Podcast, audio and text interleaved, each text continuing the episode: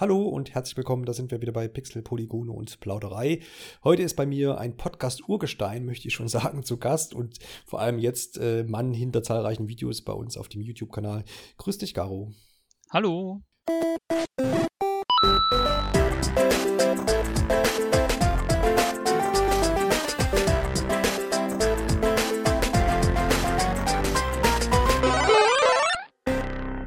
Heute dreht sich alles rund um New Pokémon Snap und die Frage, ob eine Fotosafari auf Schienen auch 2021 noch vom Hocker reisen kann, wie vor über 20 Jahren, Garo. Ich glaube, es war das Jahr 2000 bei uns, als Pokémon Snap für Nintendo 64 erschienen ist, ne? Äh, 1999. 1999 sogar. Ah ja, okay. Warst du damals äh, Mann der ersten Stunde, Fotograf der ersten Stunde oder ist das was, was du später irgendwann nachgeholt hast? Äh, erste Stunde vielleicht nicht direkt, aber ich habe das Spiel im Geschäft gesehen habe es angezockt und äh, habe mich total gefesselt. Und das habe ich mir dann, glaube ich, zu Weihnachten, ich glaube, zu Weihnachten gewünscht. Das wird dann so 2000 erst gewesen sein und dann auch erhalten und ja, relativ fix durchgespielt. Weil allzu lang ist es ja nicht. Nee, habe ich auch schon gehört. Ich habe hab mit der, die ja aufmerksame Zuhörer wissen, mit Pokémon-Reihe nicht sehr viel am Hut, wenn nicht zu sagen, sogar vielleicht gar nichts. Aber deswegen bin ich immer wieder erpicht darauf zu erfahren, was die Leute da dran begeistert. Und heute ist ja nochmal so ein Spezialfall, weil das ja nun kein klassisches Pokémon-Spiel ist, sondern wie ich habe es ja schon ein bisschen angerissen, äh, Fotosafari kann man so salopp sagen. Letztendlich, den Vergleich liest man und hört man auch immer wieder, äh, ein Rail-Shooter und anstatt man eben schießt durch die Gegend, äh, fotografiert man. Im Großen und Ganzen geht es darum, und das ging es auch schon im Jahr 1999, möglichst viele Pokémon mit seiner Kamera einzufangen in diesem Sinne, also Fotos zu schießen und möglichst ja, äh, eine hohe Punktzahl für diese Fotos zu bekommen. Das ist so richtig, oder? Wollen wir noch ein Stück, noch mal ein bisschen äh, rückblickend irgendwie auf den, auf den ersten Teil eingehen? Was, wenn man das so ein bisschen betrachtet, ja, wie gesagt, über 20 Jahre her und war ja so ein kleiner Geheimtipp, möchte man ja schon sagen, wenn nicht sogar einigermaßen erfolgreich, oder? Es stand Pokémon drauf, das wird einigermaßen erfolgreich gewesen sein. Ich habe es ja. ja. auch ähm, letztes Jahr, ja, letztes Jahr nochmal gespielt, als der neue Teil angekündigt wurde für ähm, unser eingelegt und angezockt Let's Play-Format auf YouTube. Ja. Deswegen sind meine Erinnerungen an äh, Pokémon Snap noch relativ frisch. Ja. Was war denn das, was, was das damals für dich so ausgemacht hat und vielleicht jetzt auch in der Retro-Perspektive nochmal spielenswert gemacht hat? Ähm, eigentlich, dass man die Pokémon mal in der Wildnis erlebt hat. Nicht nur dieses diese Kreaturen, die, wenn man durchs Gras läuft, aufpoppen, macht und dann Kampf, sondern äh, dass die wirklich gelebt haben auf dieser Insel, dass, äh, dass die äh, rumgerannt sind und ja, Äpfel gefressen haben, sie einfach an ihrem Leben erfreut hat, man nicht, die nicht wirklich gestört hat, sondern versucht hat, die äh, dazu bringen, spezielle Posen zu machen, die vielleicht ein bisschen mit den Äpfeln zusammenzulocken und dann die besten Fotos zu machen. So eine gewisse Highscore-Jagd, als auch der Sammeltrieb der Pokémon-Reihe an sich und halt, wie gesagt, die äh, Kreaturen mal in freier Wildbahn zu erleben. Und in 3D. Ja. Wie ist das äh, einzuordnen? Ähm, auf dem N64 hatte man ja noch dieses Pokémon Stadium, wenn ich richtig mich erinnere, ne? Ja. Und gab es noch irgendeinen anderen 3D-Teil? Also wo man wirklich so die Pokémon auch in 3D irgendwie erlebt hat? Pokémon Stadium 2. Okay, alles klar. Okay. aber sonst nein. Sonst, sonst nicht, ne? Auf dem N64 ja. nicht, ne. Ja, okay. Ja, aber dann ist das ja auch schon so eine. Ich meine, N64 war sowieso, ne, der Schritt auf 3D, da hat man ja sich, hat man eigentlich alles an Nintendo-Franchises groß begutachtet. Richtig. Weil es natürlich dann erstmal sowieso, dann ist ja so der erste, erste Schritt, die äh, 3D-Welt war und da hat man natürlich ein Auge drauf geworfen, das ist klar. Also kann man schon zusammenfassen, dass du auf jeden Fall voller Vorfreude jetzt auf den neuen Ableger geguckt hast. Ja, ja. Da ja. ich äh, derzeit von der Pokémon-Reihe doch immer etwas enttäuscht war und auch der Hauptreihe abgeschworen habe, äh, Pokémon Snap habe ich die Treue gehalten und habe auch direkt zum Release bei New Pokémon Snap zugeschlagen. Genau, du hast ja jetzt ein gutes Wochenende, sage ich mal, hinter dir. Heute ist Montag nach Release ähm, und konntest da schon einiges abgrasen, nehme ich an, und hast ein paar Spielstunden investieren können. Und darum soll es ja heute dann auch so ein bisschen gehen, um diesen Eindruck, den du da jetzt hattest. Mit dem Spielstart wird ja sicherlich irgendeine eine, Story verbunden sein. Ist das irgendwas Tiefgreifendes? Kann man das kurz zusammenfassen? Ist es überhaupt erwähnenswert? Ähm, ja, doch. Es, ist, also es hat auf jeden Fall mehr Story als der letzte Teil. Der letzte Teil war einfach nur, dass Professor Eich diese Insel erforscht hat, die Pokémon fotografieren will und da angeblich noch Mew auf der Insel lebt und man dieses seltene Pokémon halt fotografieren soll. Jetzt wird die Story ein bisschen ausgeweitet. Ähm, es kommt ein neuer Hauptcharakter, nicht Todd aus dem ursprünglichen Spiel, Todd äh, übrigens, kann ich schon mal sagen, der kommt auch vor als Erwachsener diesmal. Also auch eine schöne, äh, schöne, schönes Easter Egg für die Leute, die den ersten Teil noch kennen. Ähm, die Story ist folgendermaßen: äh, Diese Insel, die Lenti-Region, auf der ist äh, der Professor, Professor Mirror mit seiner Assistentin und der untersucht ein Phänomen, das schon ein äh, Abenteurer vor 100 Jahren auf dieser, äh, auf dieser Insel entdeckt hat. Und das sind die, ist das Lumina-Phänomen, was dazu, dafür sorgt, dass äh, Pokémon leuchten und mhm. zum, zum mysteriöses Leuchten ausstrahlen, vor allem nachts. Und ja, der untersucht dieses Phänomen und lädt dazu jetzt äh, den Spieler als Fotografen ein, damit er das äh, weitergehend untersucht. Und man ist dann selber quasi aber kein bekannter äh, Protagonist der Pokémon-Reihe oder äh, schafft man sich irgendwie selber einen Charakter oder ist man da einfach äh, der Typ von der Ecke? Anders als im ersten Teil, da wie gesagt wurde, hat man Todd gespielt. Hier erstellt man sich selbst einen Charakter, na, äh, junge Mädchen, äh, unterschiedliche Hautfarbe, wie man das möchte.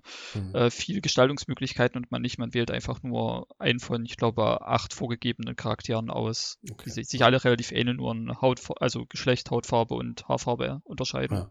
Ja, okay, alles klar. Dass sie so ein bisschen wenigstens identifizieren kann. Ja. Und das ist aber dann relativ basic. Okay. Alles klar. Aber ich denke mal, es ist jetzt kein Spiel, was groß äh, wegen der Story gekauft wird oder wird wahrscheinlich auch nicht große Enthüllungen bieten aus dem Pokémon-Franchise. Äh, Würde ich jetzt auch mal so mutmaßen. Ansonsten verbesserst du mich einfach und sagst doch, doch, da werden Sachen bekannt gegeben, die du da, die kriegst du nur dort. Ich äh, glaube schon nicht. ein bisschen. Also bisschen, es ist so ein bisschen Mystery-Story, bringt die schon mit rein. Mhm. Von wegen, oh, hier sind ganz besondere Messwerte im Bereich, schau da sofort nach, was da los ist. Und dann siehst du da ein äh, leuchtendes Meganje, was da langläuft. Äh, dass sich wohl auch irgendwelche Mysterien ranken. Es ist ja auch auf dem Cover abgebildet, dieses leuchtende Meganje. Also was da sich noch für eine Story dahinter enthüllen wird, das würde ich auch nicht vorwegnehmen, wenn ich äh, in dem Spiel schon so weit wäre, aber ich weiß es selber noch nicht. Ja, okay, alles klar. Also da gilt es noch ein bisschen was zu enthüllen. Gut. Ja.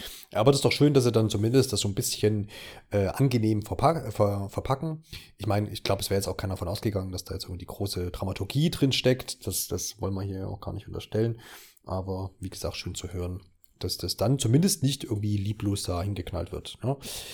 Was es auch ähm, gemeinsam haben wird mit dem Vorgänger, ist ja das, was ich auch schon angeschnitten hat, habe, aber du kannst das gerne auch nochmal ein bisschen äh, ausformulieren. Und zwar geht es um die Gameplay-Mechaniken. Sind ja, beschränken sich ja vermutlich auf das Fahren auf Schienen. Vielleicht kannst du da auch nochmal auf das Vehikel eingehen, ob das irgendwie was Neues ist oder sowas.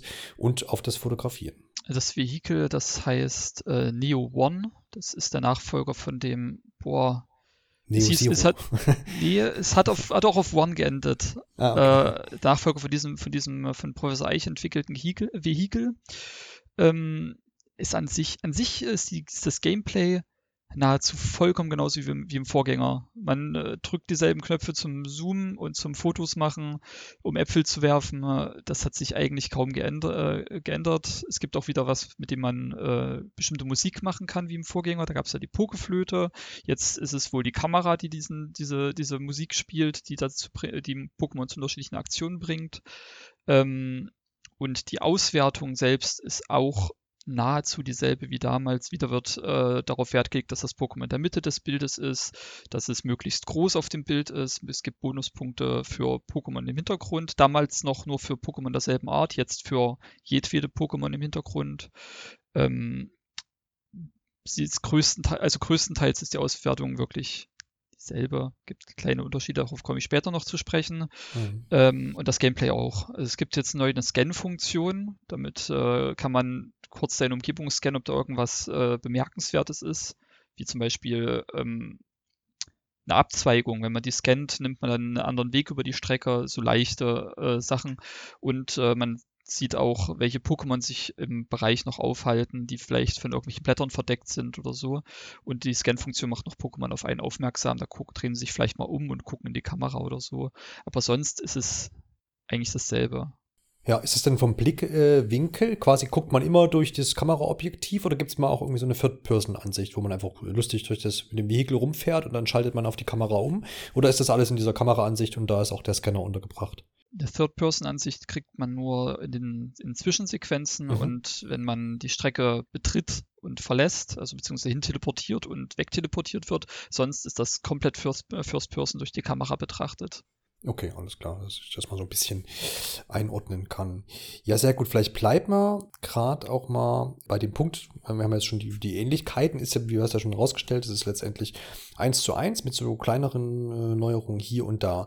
Hast du denn bei der Ankündigung im vergangenen Jahr im Juni war das, äh, meine ich, hast du da irgendwie gedacht, ich meine, da wurde schon relativ viel gezeigt, soweit ich mich erinnere, aber ähm, hast du mal irgendwie erwartet, dass sie das Grund-Gameplay-Prinzip irgendwie aufbrechen? Also klar, dass fotografiert wird, ist, ist, ist logisch, glaube ich, bei dem Titel.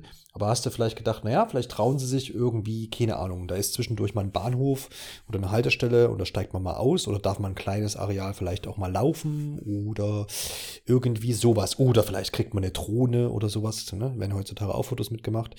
Hast du erwartet, dass man sich da öffnet oder hast du schon dir gedacht, nee, die werden das so machen wie immer und das ist vielleicht auch gut so? Es ist äh, Pokémon und wenn ich äh, Pokémon höre, denke ich an äh, ein Spiel, ein Spielprinzip, das sich äh, eisern hält und sich möglichst kaum verändert. Ich erwarte bei Pokémon tatsächlich eigentlich äh, gar nichts mehr. Bei Pokémon Snap habe ich mich äh, erst gefreut, also richtig gefreut, als bekannt war, dass der Entwickler Bandai Namco ist und nicht äh, Game Freak oder ja, nicht Game Freak. Hm. Ähm, aber ich habe nie wirklich jetzt die super krassen Neuerungen erwartet. Ich hatte halt gedacht, das wird halt, es wird halt länger, es wird größer, es wird mehr Areale geben. Die Pokémon werden sich wahrscheinlich ein bisschen authentischer anfühlen, weniger starr. Äh, und die Grafik wird natürlich äh, besser werden, aber sonst wirklich Gameplay-Neuerungen hatte ich mir äh, hatte ich auch nicht erwartet. Und die haben wir auch letzten Endes nicht gekriegt. Wir haben eigentlich genau das gekriegt, was ich in dem der Stelle erwartet hatte und was, denke ich, auch die meisten Fans erwartet hatten. Ja, hast du denn, wie würdest du denn so stehen? Also wenn man jetzt immer gesagt hätte, naja, vielleicht hätte man ja, oder wenn es jetzt äh, Neuerungen gegeben hätte, hätte das für, jetzt gesagt, ja, wäre schon cool gewesen, oder ist das jetzt was, was dich stört, dass es das eben nicht gibt, oder sagst du, nee, das ursprüngliche Spielprinzip ist so gut, das kann sich auch jetzt 20 Jahre später noch tragen. Wir brauchen da jetzt nicht noch irgendeinen Schnickschnack. Die Sache ist halt die, äh, Pokémon Snap ist ja sowieso ein Rail-Shooter. Und bei Rail-Shootern geht es darum, dass du, äh, wenn du die Strecke mehrfach fährst, ungefähr weißt, was dich erwartet. Und die Situation je nachdem, äh, also je nachdem nutzen kannst. Weil du weißt, äh, okay, wenn ich jetzt hier lang fahre, dann wird sich das, äh, das Tour-Talk so bewegen, da kann ich dann an der Stelle ein gutes Foto machen, das habe ich beim letzten Mal verpatzt, diesmal kann ich es machen, nachholen. Wenn man jetzt da einen First-Person-Modus, also äh, einen, einen, äh, Modus gemacht hat, wo man sich frei bewegen kann, wäre, die, wäre dieser Aspekt weggefallen. Und das wäre, glaube ich, dann nicht mehr wirklich Pokémon Snap als kleines Schmanker, so zusätzlich ein Areal, wo man sich mal frei bewegen kann. Das wäre durchaus cool gewesen, aber ich bin jetzt nicht äh, sauer, dass es das nicht gab. War einfach jetzt so ein Ding, was ich jetzt immer mal wieder bei verschiedenen Reviews äh, gelesen habe, dass man ja das theoretisch ne, heutzutage ja Fotografie so viel bietet und was weiß ich, dass man das ja erweitern äh, könnte. Aber ich verstehe jetzt auch deine Argumentation, dass man sagt, ja, das ist vom Grund her einfach ein Rail-Shooter und da kommt es halt drauf an, dass man vielleicht auch mal ein, zwei, drei Durchgänge macht, um da und da vielleicht noch was mitzunehmen. Kennt man ja auch aus klassischen Rail-Shootern, wer schon mal eingespielt hat, kann ja auch schon eine Weile her sein ähm, wo man auch eben mehrere Durchgänge macht, wenn man dann merkt, ah, hier und dort gab es noch so ein paar Bonussachen irgendwie zum Abschießen oder irgendwas. Also es ist ja schon dieses Grundprinzip, was da dahinter steckt, was natürlich, wie du sagst, sich irgendwo auflöst, wenn man sich dann auf einmal frei bewegen kann. Das stimmt auf jeden Fall. Nachdem wir ja nun jetzt, sage ich mal, die Ähnlichkeiten herausgestellt haben und festhalten können, dass es bei alles in allem so vom Spielprinzip dasselbe ist wie vor über 20 Jahren, gibt es ja bestimmt noch, abseits der kleineren Neuerungen, die du erwähnt hast, mehr Neuerungen, die irgendwie dieses Spiel geschafft haben und die vielleicht ja auch dazu beitragen, dass das jetzt auch ähm, heutzutage dann doch noch Spaß macht. Äh, ja, durchaus. Ähm, eine Sache, die ich, äh, als das, als es enthüllt wurde, ich glaube, im Kuro Kuro Magazin, Magazin kam das zum ersten Mal, war, äh, dass man jetzt nicht mehr nur ein einziges Bild von einem Pokémon äh, abgeben kann, also dass, also dass man eine Punktzahl jetzt hat für Pikachu, ob das nun Pikachu auf dem Surfbrett ist oder Pikachu auf dem Ballon, das ist immer Pikachu. Man darf nur ein einziges Pikachu in seinem Fotodex dann am Ende haben. Das ist nicht mehr der Fall. Jetzt kann man zu jedem Pokémon vier Situationsbilder machen. Äh, die haben eine Sternewertung. Ein Stern heißt, das ist gewöhnliches Verhalten und vier Sterne äh, heißt, das ist sehr, sehr ungewöhnliches Verhalten und äh, kriegt man nur in ganz bestimmten Situationen. Ähm, ja, da kann man vier Bilder für jedes Pokémon äh, machen und wird auch dazu gedrängt, vier, äh, diese vier Bilder auch alle zu suchen und damit äh, auch da hat das auch einen höheren Wiederspielwert als die anderen Bilder, wenn man dann das beste Bild von Pikachu schon hatte und das war die zwei Pikachus auf einem Baumstamm, äh, die äh, Donnerblitz gemacht haben. Das war das bestmögliche Bild im alten Pokémon Snap. Da muss man jetzt vier unterschiedliche Bilder von Pikachu machen, unterschiedlichen Situationen. Und die Situationen sind dann jeweils für das Pokémon äh, in vierfacher Ausführung vorgegeben? Also ist das quasi der Auftrag? Es gibt mehrere gewöhnliche Situationen, es gibt mehrere wenig, äh, weniger gewöhnliche Situationen bis zu vier Sterne hoch. Bei vier Sterne kann es aber tatsächlich sein, dass es nur, nur eine bestimmte Situation gibt, die dieses Vier-Sterne-Bild gibt. Mhm. Mhm. Ist das, würdest du sagen, ist das ersichtlich? Also, ne, oder ist das mehr so ins, äh, mal irgendwo rein fotografiert und dann zufällig äh, Auftrag 3 quasi oder Situation 3 erfüllt? Oder kann man das schon äh, gut, ist das gut lesbar und kann ich dann dementsprechend auch mein, meine Tour vielleicht planen? Nicht, wenn man auf der Tour ist. Also ich habe da zum Beispiel, das sind so Situationen, die, die sieht man, dass das Pokémon sich nicht gewöhnlich fällt, dass es nicht einfach nur rumläuft oder rumschwimmt, sondern dass es gerade irgendwas macht. Ich hatte eine Stelle, da hat, äh, da bin ich gerade eine Strecke lang gefahren. Ich wollte jetzt nicht zu viel vorwegnehmen, was für eine Strecke das ist, weil die ist schon ziemlich cool. Äh, aber da kommt ein Weilmar, ein, so ein Wal-Pokémon an, zu einem, zu einem Octillery, zu einem Tintenfisch und bläht sich auf und schreit das regelrecht an und das äh, Octillery, das verzieht sich sofort. Und in dem Moment, als das, als das Weimar das Octillery angeschrien hat, habe ich natürlich sofort auf den Ab äh, Abzug gedrückt und das war dann ein drei oder vier Sterne Bild direkt. Also merkt schon, das Pokémon verhält sich anders.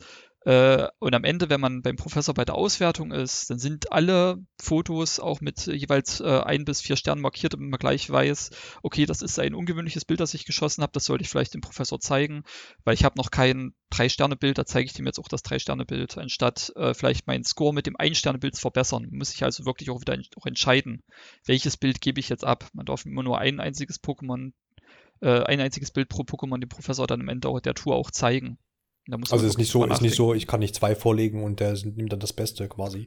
Nee. Dann muss ich da schon ein bisschen mehr Gedanken machen. Genau, du hast ja vorhin schon angeschnitten, da können wir an dem Punkt, glaube ich, auch nochmal drauf eingehen, weil es ja gerade auch um die Bewertung geht. Dass, äh, es gibt diese sechs Kategorien, Pose, Größe, Blickrichtung, Positionierung, ähm, ob weitere Pokémon äh, vorhanden sind im Bild und auch dann noch als letzte Kategorie den Hintergrund. Wie, mh, ja. ja. ja, genau, wie, wie gut lesbar äh, auch da fandest du denn diese, diese Bewertungskriterien und hat das für dich immer ge ge gepasst, dass du sagst, ja, ist nachvollziehbar oder hast du dir manchmal gedacht, äh, hä, ist doch voll das schöne Bild und jetzt kriege ich hier nur so wenig Punkte. Wie ist das bisher so? Ja, also man, man merkt nach und nach, wie äh, der Professor Mirror da tickt. Ich hatte zum Beispiel ein äh, wunderbares Bild von, einer, von, einer, äh, von einem Schwarm Wingul, die über den Himmel geflogen sind. Ähm, die waren auf dem Bild selbst relativ klein, aber das ganze Bild war quasi ausgefüllt mit mehreren Winguls, die da flogen. Und da dachte ich, das ist ein richtig tolles Bild, da kriege ich bestimmt ganz viele Punkte auf äh, weitere Pokémon im Bild. Letzten Endes habe ich sehr wenig Punkte auf Größe bekommen und äh, auf Blickrichtung sowieso, weil die flogen ja in eine andere Richtung, als ich fotografiert hatte. Ähm, aber ich fand das Bild an sich eigentlich sehr schön, wo ich mir dann, wo ich dann wirklich mich ein bisschen geärgert habe, dass ich nicht im Bild genommen habe, wo ein einziges Wingul größer drauf war und vielleicht der im Hintergrund kleiner. Also der, sein, sein Fokus ist immer ein bestimmtes Pokémon das, was du zu dem Zeitpunkt, als, als du abgedrückt hast, anvisiert hast. Die Pokémon rundherum, die sind alle nur schmückendes Beiwerk, auch wenn die genauso schön aussehen wie das, was du fotografiert hast. Das muss man aber auch lernen. Aber wenn man es gelernt hat, wie der, wie der Professor Mirror tickt, dann kann man das schon ganz gut lesen. Nur bei Hintergrund habe ich noch keine Ahnung, was der da von mir will. Ja, genau. Also das ist auch das, was, äh, wo ich mir dann so dachte, und das war bei, beim Original ja auch schon so, ähm, dass man ja häufig in der Fotografie jetzt auch irgendwie Gegenstände oder auch äh, Lebewesen, Personen irgendwie in goldenen Schnitt zum Beispiel, ne, dieses typische zwei Drittel äh, Ding irgendwie von dem in, ins Bild setzt und in Pokémon Snap musst du aber halt die immer ins Zentrum setzen, bestmöglichst, ne, und dann äh, bildfüllend quasi von oben, also zumindest äh, die Vertikale ausfüllend damit es äh, mit dieser Blick, äh, mit dieser äh, Größe, dass man da auch genug Punkte kriegt. Das heißt, es geht ja nicht um, immer unbedingt vielleicht um die Ästhetik des Bildes, sondern halt um das Objekt, äh, um das Motiv, nämlich um die Pokémon, dass die am besten äh, nett reingucken und möglichst groß sind und vielleicht noch eine kecke Pose drauf haben. Ähm, aber was da, da, da kannst du vielleicht noch aufklären, man hat ja jetzt diese, hat ja dieses Album und ich habe vorhin äh, erfahren, dass man ähm, ich glaube, bis zu drei Bilder ins Album eines Pokémons machen kann. Ist das unabhängig vom, von der Bewertung? Also hat man das Album für sich und die, die bewerteten Bilder sind ein extra Part? Also kann ich dann zum Beispiel sagen, naja, das Bild aber mit den, mit den fliegenden Pokémon, was du da gerade beschrieben hast, gefällt mir aber so gut, das hebe ich mir jetzt trotzdem irgendwie auf und gebe halt dann das andere dem Professor ab? Ähm, da muss man unterscheiden. Es gibt einmal den äh, Pokémon Fotodex. Das mhm. ist äh, der Bericht vom, vom Professor, wo die Bilder reinkommen, die du ihm vorgelegt hast, die er bewertet hat ähm, und die äh, dann eine Punktzahl gegeben hat und, dem, und dementsprechend für die Punktzahl auch Sterne vergeben hat. Und da sind halt immer vier, Bild, vier Bilder auf jeder Seite eines Pokémon drin, je nach Seltenheitsgrad äh, der Aktion. Und man hat, äh, wie auch schon im Original, äh, noch ein eigenes Album, wo man selber Bilder reinspeichern kann. Die kann man auch selber benennen, äh, kann äh, die dann noch auch schön mit, mit Rahmen und Stickern und sonst was äh, verzieren und dann auch äh, hochladen in eine, eine Online-Bibliothek, wo man auch die von äh, die Bilder von anderen Spielern sich anschauen kann und mit Apfelmedaillen bewerten kann. Das hat noch so eine so eine Social Network, äh, so eine Instagram-Variante. Mhm. Okay, sehr gut. Also dann ist ja das zumindest sicher, dass wenn ich jetzt persönlich irgendwie ein Bild aus gewissen Gründen irgendwie cool finde, dass ich mir das aufhebe und halt der Professor kriegt halt dann das, was er möchte, sozusagen mal salopp.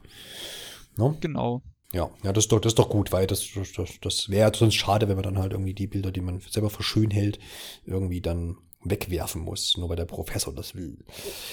Neu ist auch noch der Tag- und Nachtwechsel. Also Tag hatten wir auch schon bei Pokémon Snap für Nintendo 64, aber die Nacht kommt jetzt hier mit dazu. Wie viel gibt das denn her? Uh, das gibt sogar ziemlich viel her eigentlich. Äh, also dann ich komme gleich noch auf was, äh, aber allein durch den Tag- und Nachtwechsel sind die, sind die Stages schon mal quasi doppelt so viel wert, weil die Pokémon sind einfach vollkommen unterschiedliche zum Teil. Mhm. Ähm, alleine auf der allerersten Strecke, tagsüber sind da, sind da halt äh, Bisofangs und äh, äh, Pichu und äh, dieses kleine neue Star grüne Starter-Pokémon äh, mit dem Stock unterwegs.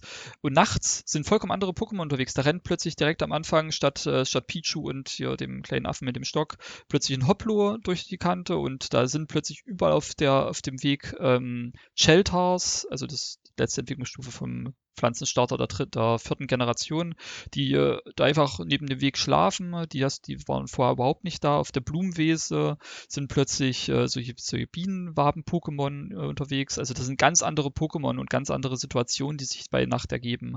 Viele Pokémon schlafen, nachtaktive Pokémon kommen raus. Und äh, dem Ganzen nicht genug gibt es auch noch zusätzlich noch ein Forschungslevel, in dem man steigt, wenn man dem Professor Bilder abgibt. Und wenn man Forschungslevel 2 auf ähm, der ersten Strecke ist, bei Tag, äh, heißt das, dass wenn man jetzt das nächste Mal wieder die Strecke bei Tag fährt, an die Pokémon sich mehr an den Spieler gewöhnt haben und weniger schnell wegrennen, zum Teil sich auch ganz neue Situationen ergeben, ähm, ganz neue Sachen, die sich halt am Wegrand abspielen. Also allein dadurch steigt der Wieder Wiederspielwert nochmal massiv an, weil, in, Level, weil in Forschungslevel 1, 2 und 3 und ich weiß nicht, wie viel es noch gibt, ich habe bisher maximal Level 3 auf einer ähm, Route erreicht, ähm, ergeben sich so viele unterschiedliche Situationen, die man da erleben kann, dass äh, es tatsächlich sogar so ein bisschen schwer ist, das im Kopf zu behalten, welche Strecke bei welchem ähm, Forschungslevel und bei welchem, ähm, zu welcher Tageszeit man nochmal fahren muss, um die und die Situation, die man noch im Kopf hat, ähm, wieder zu triggern. Das heißt, äh, dass letztendlich hört man ja daraus, dass durch den Nachtwechsel schon nochmal ein Haufen Variation mit reinkommt und äh, damit einfach auch auf natürlichem Weg sozusagen äh, die Möglichkeit äh, aufgemacht werden, dass man ganz andere Pokémon auch sieht, die man wahrscheinlich dann am Tag gar nicht erblicken würde. Richtig. Ja, ja, das ist doch eine gute Sache. Also das ist doch äh, auch, finde ich, irgendwie eine logische Weiterentwicklung, dass man sagt, okay, was zum Teil aber auch, ja. Zum Teil macht das aber auch dieses, dieses äh, Grundprinzip eines Race-Shooters ein wenig zunichte. Also nicht vielleicht der Tag- und Nachtwechsel, sondern mehr dieser, dieser Forschungslevel. Wie ich schon mhm. sagte, kann man, äh, geht es ja bei einem Race-Shooter so ein bisschen darum, äh, zu wissen, welch, welche Situationen auftreten. Jetzt muss ich mir nicht nur merken, dass das auf der und der Strecke, an der und der Stelle passiert ist, sondern auch nur, wenn ich äh, auf Forschungslevel 1 unterwegs bin, weil in Forschungslevel 2 äh, sich schon wieder andere Situationen ergeben, wie die Pokémon miteinander und mit dem Spieler interagieren. Mhm. Äh, das macht das ganze Prinzip zwar ein bisschen kaputt, aber dadurch ergibt sich halt so ein großer Widerspielwert, dass es eigentlich äh, eher als Pluspunkt gewertet werden muss als als Negativpunkt. Hm. Muss ich jetzt da nochmal nachfragen? Wahrscheinlich bin ich da nicht ganz hinterhergekommen.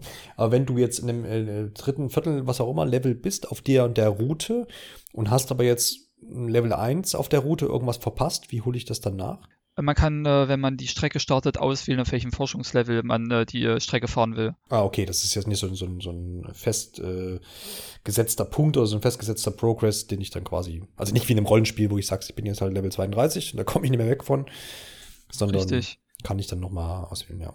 Der Level ist aber auch immer nur auf die Strecke und auf die Tageszeit fixiert. Okay. Wenn ich jetzt äh, Level 3 auf der ersten Route bei Tag habe, äh, heißt das nicht, dass ich den Level 3 auch bei Nacht habe. Bei Nacht muss ich auch wieder, den muss ich auch wieder hochbringen, indem ich Stelle, Strecke bei Nacht fahre. Okay, also ist es letztendlich eine Variation des Levels. Ähm die da quasi dann noch geboten wird. Ja, cool. Weiß man, wie hoch die Level da noch gehen? Wahrscheinlich muss das rausfinden, ne? Ich weiß also, es noch nicht. Ich bin ja, bisher ja. maximal auf Level 3 in zwei, drei Strecken. Weiter bin ich noch nicht gekommen. Okay, ja. Wie ist es denn mit den ganzen Routen? Man ist ja auf diesen Inseln oder auf dieser Insel ähm, unterwegs. Bietet es denn alles genug Abwechslung, jetzt mal abgesehen von Tag und Nacht. Also ist, kannst, kann man da schon sagen, es lohnt sich jede Fahrt, auch abseits vielleicht der unterschiedlichen ähm, Motive. Man sagt, da, da, da passiert immer was, was man vielleicht jetzt nicht erwartet hat oder ähm, dass da auf jeden Fall keine Langeweile aufkommt. Das wäre ja immer so, so ein bisschen die, die, die, ähm, äh, die Mutmaßung, dass man sagt, naja gut, du fährst du da irgendwie viermal diese, diese Route ab, weil du hast irgendwie unterschiedliche Level. Ähm, ist da aber einfach Abwechslung geboten auf diesen Routen? Definitiv ähm, ist da Abwechslung geboten. Also erstmal sind die Strecken selbst sehr abwechslungsreich. Ähm, ich, ich will jetzt tatsächlich nicht äh, allzu viel vorwegnehmen, weil ähm, bei manchen Sachen, da jauchzt man, jauchzt man eigentlich fast vor Freude, dass man das jetzt freigeschaltet hat. Ja, vielleicht hast du ja eine Situation, die man zumindest mal exemplarisch irgendwie. Ähm, genau, es gibt, eine, es gibt eine Stre Strecke, da fährt man äh, über dem Meer entlang. Äh, und ich habe mich gerade so ein bisschen umgeschaut, habe halt Winguls und, und Pelipos fotografiert und plötzlich kommt ein riesiges äh, Weilord aus dem Meer direkt vor mir äh, rausgeschossen das, das hat mich äh, wirklich erstmal umgehauen, dass ich gar nicht dran gedacht habe, ein Foto davon zu machen und versperrt tatsächlich den, den Weg. Und das Mobil muss dann um das Weilort herumfahren. Das äh, war schon irgendwie ein ziemlich cooler Moment. Äh, der ist beim, beim zweiten und dritten Mal vielleicht nicht mehr ganz so äh, überraschend und cool, aber ähm, ist durchaus cool, gut gemacht. Ja, ja. Und, äh, ähm, ja. und es gibt Alternativrouten tatsächlich, äh, habe ich vorhin schon kurz erwähnt. Äh, wenn man eine bestimmte Stelle ähm, mit dem Scanner scannt, führt das dazu, dass sich eine zweite Route öffnet und der Spieler dann sta äh, statt der einen die andere Route fährt. Das sind dann so ein paar Meter, die halt, ähm, keine Ahnung, einmal fährt man halt durch den Dschungel und einen anderen, äh, beim anderen Mal fährt man halt durch einen Sumpf, einen parallelen Pfad entlang. Die führen dann am Ende auch wieder zusammen, aber man hat da auch unterschiedliche Situationen, auf, mit denen man Fotos machen kann auf diesen Routen. Gibt es sowas wie ähm, Wettereinfluss, Wetterwechsel? Nein. Nein das okay. Wetter ist ähm, immer dasselbe auf der Strecke. Ich habe tatsächlich, ich habe auch noch, ich habe noch nie irgendwie Regen oder so erlebt. Kann, kann vielleicht kommen, dass ich auf einem anderen Forschungslevel dann plötzlich bei Regen unterwegs bin, aber ich glaube es nicht. Was jetzt noch besonders ist, ist, dass man statt dieses Rauchballs, den man im ersten hat und der meiner Meinung nach nicht ganz tierfreundlich war, äh, der hat man ersetzt durch, äh, durch Lumina-Kugeln. Das mhm. sind ähm, Kugeln, die der Professor aus äh, den sogenannten Kristallblumen ähm, herstellt. Die muss man auch für jede, für jede Strecke, also für jede Insel eher ähm, erstmal finden, ne? diese, diese leuchtende Blume, damit der Professor daraus die Lumina-Kugel machen kann für die Strecke. Und mit dieser kann, diese kann man auf äh, die Kristallblumen, die nicht erleuchteten Kristallblumen werfen, um die dann zu erleuchten, was dann auch wieder Reaktionen bei den Pokémon hervorruft.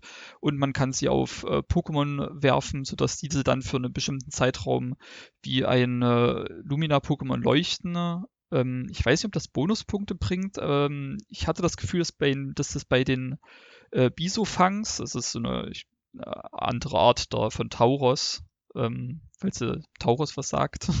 Ja, so ähm, Genau, das äh, hat, glaube ich, bei dem getriggert, dass das bei einem, dass es so ein bisschen äh, wütend geworden ist, ein bisschen äh, um sich geschlagen hat in einem Moment, aber ich weiß nicht, ob das an dem, an dem äh, der Leuchtkugel lag oder ob es daran lag, dass äh, der einfach gerade ein bisschen freigedreht hat. ja, gut. Also okay. es soll ja. wohl irgendwie bestimmte Situationen triggern. Meistens habe ich aber das Gefühl, ich werfe die halt drauf und die leuchten dann halt. ja, ja. Sehr schön. Ja, scheint es doch auch so, dass da ähm, keine Gefahr ist, dass man sich irgendwie langweilt auf, diesen, auf diesen Routen.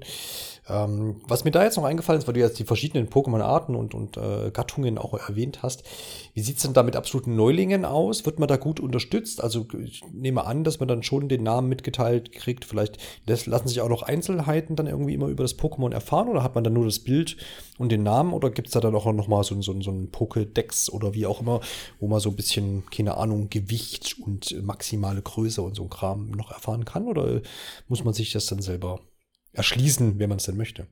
Äh, gibt es durchaus. Also erstmal äh, bekommt man, wenn man das Pokémon mit der Kamera fokussiert, auch direkt den Namen und das Geschlecht angezeigt. Ähm, und wenn man äh, das Pokémon dann abgelichtet und dem Professor vorgelegt hat, äh, da kriegt das Pokémon ja dann auch eine Seite in dem äh, Pokémon Fotodex. Ähm, dort erscheint dann das äh, Pokémon als 3D-Modell, das man sich äh, begutachten kann. Da kann man noch äh, die unterschiedlichen Geschlechter, falls man die denn getroffen hat, noch getrennt voneinander anschauen. Bei manchen Pokémon gibt es dann ja Unterschiede. und sobald man ähm, ich glaube, drei, ja genau, sobald man drei von diesen Situationsbildern hat, also von diesen vier Sterne, von diesen eins bis vier Sterne Bildern, äh, erhält man dann auch einen Text äh, zu dem Pokémon, so einen typischen Pokédex-Eintrag. Ob jetzt Gewicht und ähnliches äh, dabei ist, weiß ich jetzt gerade nicht mehr, aber man erhält auf jeden Fall einen Text und ähm, was ich noch hervorheben möchte, man kennt es ja aus dem Pokédex, dass man da einen Knopf drückt, dann hört man den Schrei des Pokémon. Das kann, geht im Pokémon Fotodex auch und es ist nicht dieser grässliche Gameboy-Schrei, den man jetzt noch bei, bei den äh, bei Pokémon Schwert und Schild im Pokédex hört, sondern es sind tatsächlich neue Schreie, die ähm, tatsächlich wie, wie, wie ein Tier klingen oder okay, wie auch das, heißt, das, das was das Pokémon von sich gibt. Hat man nochmal neue Sachen anscheinend aufgenommen jetzt. Definitiv, ja, das ja, ist ziemlich cool. Hm. Sehr gut. Ja, ich merke schon, es sind so, so kleinere Dinge, die dann auch vielleicht angepackt wurden, die natürlich dann so einem äh, ja, Pokémon-Träumen, sage ich mal, Anhänger, äh, dann natürlich auch auffallen. Sehr gut. Was auch neu hinzugekommen ist, habe ich gelesen, ist ein Online-Modus. Äh, kannst du mal abreißen, wie, wie, wie man sich diesen vorstellen kann, ob das jetzt ein völliger großer Online-Modus ist mit allen äh, oder mit anderen Freunden, die man da vielleicht bestreiten kann, oder ob das eher in Richtung ja, Bilder vergleichen ist, wie du es vorhin, glaube ich, schon erwähnt hast. Ja, das ist an sich das, was ich äh, vorhin gesagt habe. Es gibt äh, zwei Sachen. Es gibt einmal eine Online-Rangliste, wo man sich mit Spielern auf, äh, im eigenen Land, auf der Welt und mit Freunden messen kann, äh, je nachdem, wie viel, was, wie hoch die Gesamtpunktzahl des Pokémon Fotodex ist. Das macht natürlich dann am ehesten Sinn, wenn man das Spiel halt auch schon durch hat, dann äh, da auf die, auf die äh, Highscore-Jagd zu gehen. Und der wohl viel wichtigere ist halt ähm, die, dieses Instagram-ähnliche ähm, Social Network, wo man mit, mit Bildern äh, Likes in Form von Apfelmedaillen ähm, erhält. Ähm, man nimmt quasi da Bilder aus dem Album, wie schon vorhin erwähnt, und äh, verziert die halt mit, mit äh, Stickern, mit Rahmen, mit äh, Filtern, wie man es halt von heutigen Apps kennt und stellt die dann online mit einem kleinen lustigen Text vielleicht noch. Und äh, diese, diese Sticker, die Rahmen und die äh, Filter sind auch Belohnungen, die man für äh, bestimmte Sachen im Spiel erhält. Also man hat nicht sofort alle möglichen Sticker, sondern für manche muss man halt so und so viel ähm, Kampf-Pokémon äh, fotografiert haben. Da gibt es wieder Aufträge von den NPCs, die wollen, dass du halt ein Foto machst, wie ein Arbok von einem Baum fällt. Äh, dafür kriegst du dann wieder einen neuen Rahmen oder so. Ähm, da äh, stockt man dann schon sein Repertoire ein bisschen auf und kann dann halt äh, irgendwelche lustigen, schönen Bilder teilen und damit sich Apfelmedaillen verdienen. Mit den Apfelmedaillen schaltet man auch wieder neue äh, Sticker und Rahmen und ähnliches frei. Und ja, das ist auch noch ein äh, ganz cooles äh, Konzept, um den Spieler bei Laune zu halten. Äh, ich fand es auch ganz niedlich, dass äh, Thiago, der spielt ja gerade und ähm, eingelegt und angezockt äh, New Pokémon Snap, der hat da tatsächlich in seiner ersten Sitzung mal ganz kurz reingeguckt, hat direkt ein Bild von mir gesehen, hat mir eine Apfelmedaille gegeben. Das fand ich ganz putzig. ja, sehr gut. Ja, auf jeden Fall. Das klingt doch auch, dass dieser Bereich auch der, der Fotoeditierung ähm, da ein bisschen motivieren kann. Ich denke, man darf jetzt keiner äh, zu viel erwarten, ne? dass man da jetzt große Photoshop-ähnliche ähm, ja, Modifikationen vornehmen kann. Aber ich denke, so dass das Übliche, was man, wie du auch schon sagst, was man aus den einschlägigen äh, Social-Media-Apps kennt, ähm, das ist dann schon dabei und das denke, das soll ja, soll ja auch genügen. Ja. Kommen wir vielleicht so ein bisschen zu, zu, zur Faszination des Ganzen oder vielleicht auch nicht Faszination, ich weiß ja nicht. Du klingst zumindest bisher einigermaßen angetan. Ähm, ich habe jetzt oft gehört, dass das auch so ein Spiel ist, was man gerade vielleicht nach einem stressigen Tag oder nach einer stressigen Woche oder so abends dann mal gerne einlegen kann, um sich einfach ein bisschen zu entspannen, weil es bei dem ganzen Spiel wohl nichts Hektisches gibt. Es gibt letztendlich keinen Druck. Du bist da nicht irgendwie verpflichtet, äh, groß was einzuhalten, sondern du rollst da so ein bisschen vor dich hin und machst so das, worauf du gerade Lust hast und äh, dass das so ein, so ein Entspannungsspielchen ist. Kannst du das, das bestätigen oder sagst du, nee, du ist, da ist auch ein bisschen, ja, äh, ein bisschen Ehrgeiz gefragt? Oder geht das einfach sogar beides einher? Ähm, wahrscheinlich eher beides. Also einige Leute mögen das dann tatsächlich so angehen, wie es bei dir ist bei mir und wie ich beobachten konnte bei meiner Frau. Und ich glaube auch ein bisschen bei Thiago ist das dann noch ein bisschen anders, wenn so viel um einen herum passiert. Link, äh, rechts bauen die Bidizas eine, einen Damm, links rennt das Dotri rum und verscheucht äh, die, die Schwalbinis. Äh, da, da, geht, da passiert so viel. Man möchte am liebsten sich äh, direkt im, im, Kreis drehen und nur knipsen. Ne? Äh, mich äh, beruhigt das tatsächlich äh, weniger. Ich bin da, ich bin da immer komplett angespannt und versuche alle möglichen Situationen dieser einen Fahrt äh, zu, zu erreichen.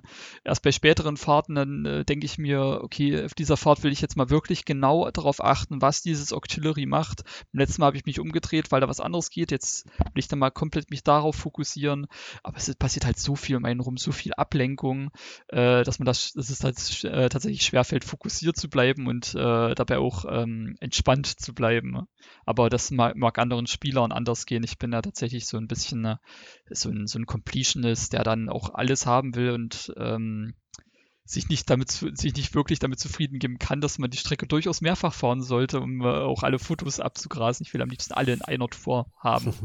Ja, aber das finde ich ganz cool, dass man das dass man zumindest so jetzt raushört, dass man schon sich ne, gerade vielleicht bei der zweiten, dritten, vierten Fahrt dann auch so ein bisschen äh, ja einen Plan macht, was habe ich denn jetzt eigentlich vor? Da war ja noch das und das und jenes brauche ich noch, dass man da jetzt nicht einfach immer nur so durchdümpelt und mal hier und mal dort klickt, sondern das ist Dabei, schon Dabei ähm, helfen auch diese Aufträge, die die Charaktere eingeben. Habe ja schon vorhin gesagt, der eine möchte sehen, wie ein Arbok vom Baum fällt und dadurch kriegt man quasi, quasi auch äh, indirekt den Hinweis, okay, es gibt eine Situation, wo Arbok vom Baum fährt und dann fängt man vielleicht auch an zu experimentieren, fängt an, das äh, Arbok, das am Baum hängt und schläft, mit Äpfeln zu bewerfen, bis es dann tatsächlich plötzlich runterplumpst äh, und man das dann fotografieren kann und dadurch dann halt auch wieder so ein Situationsbild hat, was dann äh, drei Sterne bringt. Ja, ja. Ja, sehr schön. Das klingt doch, äh, klingt doch dann doch, wie gesagt, auch äh, ähm, ja, nach Abwechslung vor allem und auch gar nicht vielleicht so nach der großen Entspannung, wie es vielleicht jetzt in Animal Crossing ausstrahlen würde. Aber ja, auf jeden Fall cool. Pokémon Snap ist definitiv nicht äh, das Spiel für jedermann. Also nicht jeder wird es mögen, einfach nur Ruhe über eine Strecke zu dümpeln und Fotos zu machen, aber ich glaube, das äh, wird bei dem beim Genre schon relativ klar, allein schon beim Namen merkt man ja schon, okay, das ist jetzt äh, nicht das typische Pokémon, wo ich jetzt äh, losziehe und kämpfe. Das ist jetzt über eine Strecke fahren und Fotos, äh, Fotos machen. Äh, das, mir persönlich gefällt das aber sehr. Ich war schon ein Fan des ersten Teils und diese Kreaturen jetzt zu erleben, äh, so viel lebendiger als noch äh, zu N64-Zeiten, äh, so viel aktiver ähm, und so viel artenreicher vor allem. Ähm, damals war nur, gab es nur die erste Pokémon-Generation, jetzt haben wir wie viel? Sieben, acht. Ähm, das ist schon beeindruckend. Also mir, ich bin wirklich äh, begeistert. Auch grafisch macht das Spiel verdammt viel her. Ähm, es mag jetzt zwar immer noch so ein paar, paar Meckerfritzen geben, die sagen, oh, das Gras bewegt sich nicht, wenn das Pokémon da durchrennt, äh, bewegt sich zu wenig oder die Schatten sehen jetzt noch nicht so super aus. Okay, es ist halt Nintendo Switch und keine PlayStation 5. Äh, aber auch für ein Nintendo Switch-Spiel macht das Spiel schon echt eine sehr, sehr gute Figur. Da äh, kann sich wohl am ehesten Luigi's Mansion 3 noch mitmessen. Ähm, aber da, es hat halt auch diesen, diesen großen Vorteil, dass es halt auf einer Schiene ist und man es nicht wirklich berechnen muss, was abseits dieser Schiene groß passiert. Ja. Ja, ich glaube, das ist wirklich so ein, so ein Spiel, wo man ähm, beim Kauf oder wenn man erwägt, das zu kaufen, sich ganz klar vor Augen halten muss, was ist das für ein Spiel und was möchte das auch für ein Spiel sein. Und das ist auch das, was, was, wo, wo ich am Anfang so ein bisschen in die Richtung sticheln wollte. Ähm, ne, wäre heutzutage nicht mehr drin mit, mit frei Welt erkunden und hier mal da ein Foto machen. Aber es will halt eben ein Rail-Shooter in diesem Sinne sein oder es will, es will sich auf, auf einer Strecke bewegen, ne, auf, auf den Schienen und dort sollen die Fotos gemacht werden. Und so war eben das Original. Und so will auch dieser Teil sein. Und für das, was es sein möchte, klingt es ja zumindest so, wie du es sagst, ähm, dass es die ganze Sache ganz gut macht. Und ich glaube, man kann da einfach zusammenfassen, alle, die den ersten Teil gemocht haben und Bock jetzt haben, das nochmal in wesentlich schöner zu erleben und mit viel mehr Pokémon und mit den ein oder anderen neuen Optionen und vor allem auch bei Nacht, die können dann wahrscheinlich hier sich das mal anschauen und in Erwägung ziehen, das Ding sich zu holen. Und wenn ihr euch nicht ganz sicher seid, ob ihr es euch wirklich holen wollt, dann schaut mal bei unserem Eingelegt und Angezockt vorbei. Thiago spielt es gerade und will es auch äh, für den, für den YouTube-Kanal durchspielen. Ähm, und auch die Leute, die sagen, Fotos ist nichts für mich, aber ich würde es halt trotzdem gerne sehen, die äh, finden da ähm, ihre Option. Genau, schaut da auf jeden Fall mal rein. Stand jetzt sind, glaube ich, zwei Teile schon online, ne? Und das wird jetzt äh, wie du schon sagst, ist weiter fortgesetzt. Wer sich da einfach noch ein bisschen informieren will, da gibt es auch ein paar andere Videos noch. Also es ist ja nicht nur Pokémon Snap. Hast du da noch was? Äh, hast du noch eine Empfehlung, was man sich auch mal angucken kann? Pokémon Snap 1 von mir. Natürlich. ähm, ja. Und dann, ähm, Paper Mario, The, The, Origami King war auch eine, äh, eine, schöne Reihe von Thiago. Oder wenn Stimmt. man eher mal auch was Kurzes, Knackiges haben will, Metroid Fusion. Mhm. Ja, sehr gut, genau. Also ihr seht, da ist auch Variation geboten. ist ja fast schon wie im Podcast hier. Unglaublich. da gibt es aber dann auch was zu sehen und nicht zu hören. Dementsprechend äh, könnt ihr da auch mal vorbeischauen. Dann danke ich dir, Garo, für deine Zeit und die Besprechung hier von Pokémon Snap und für deine Eindrücke, die du uns geliefert hast. Ich danke dir für die Einladung. Sehr gerne und dann hören wir uns in einer der nächsten Episoden und ich wünsche allen, die jetzt Spaß haben mit Pokémon Snap, viel Spaß damit weiterhin und alle, die sich noch überlegen, überlegt es euch gut, denn der Garo findet es äh, gut, dann solltet ihr es vielleicht auch in Erwägung ziehen. Dann also bis demnächst. Ciao.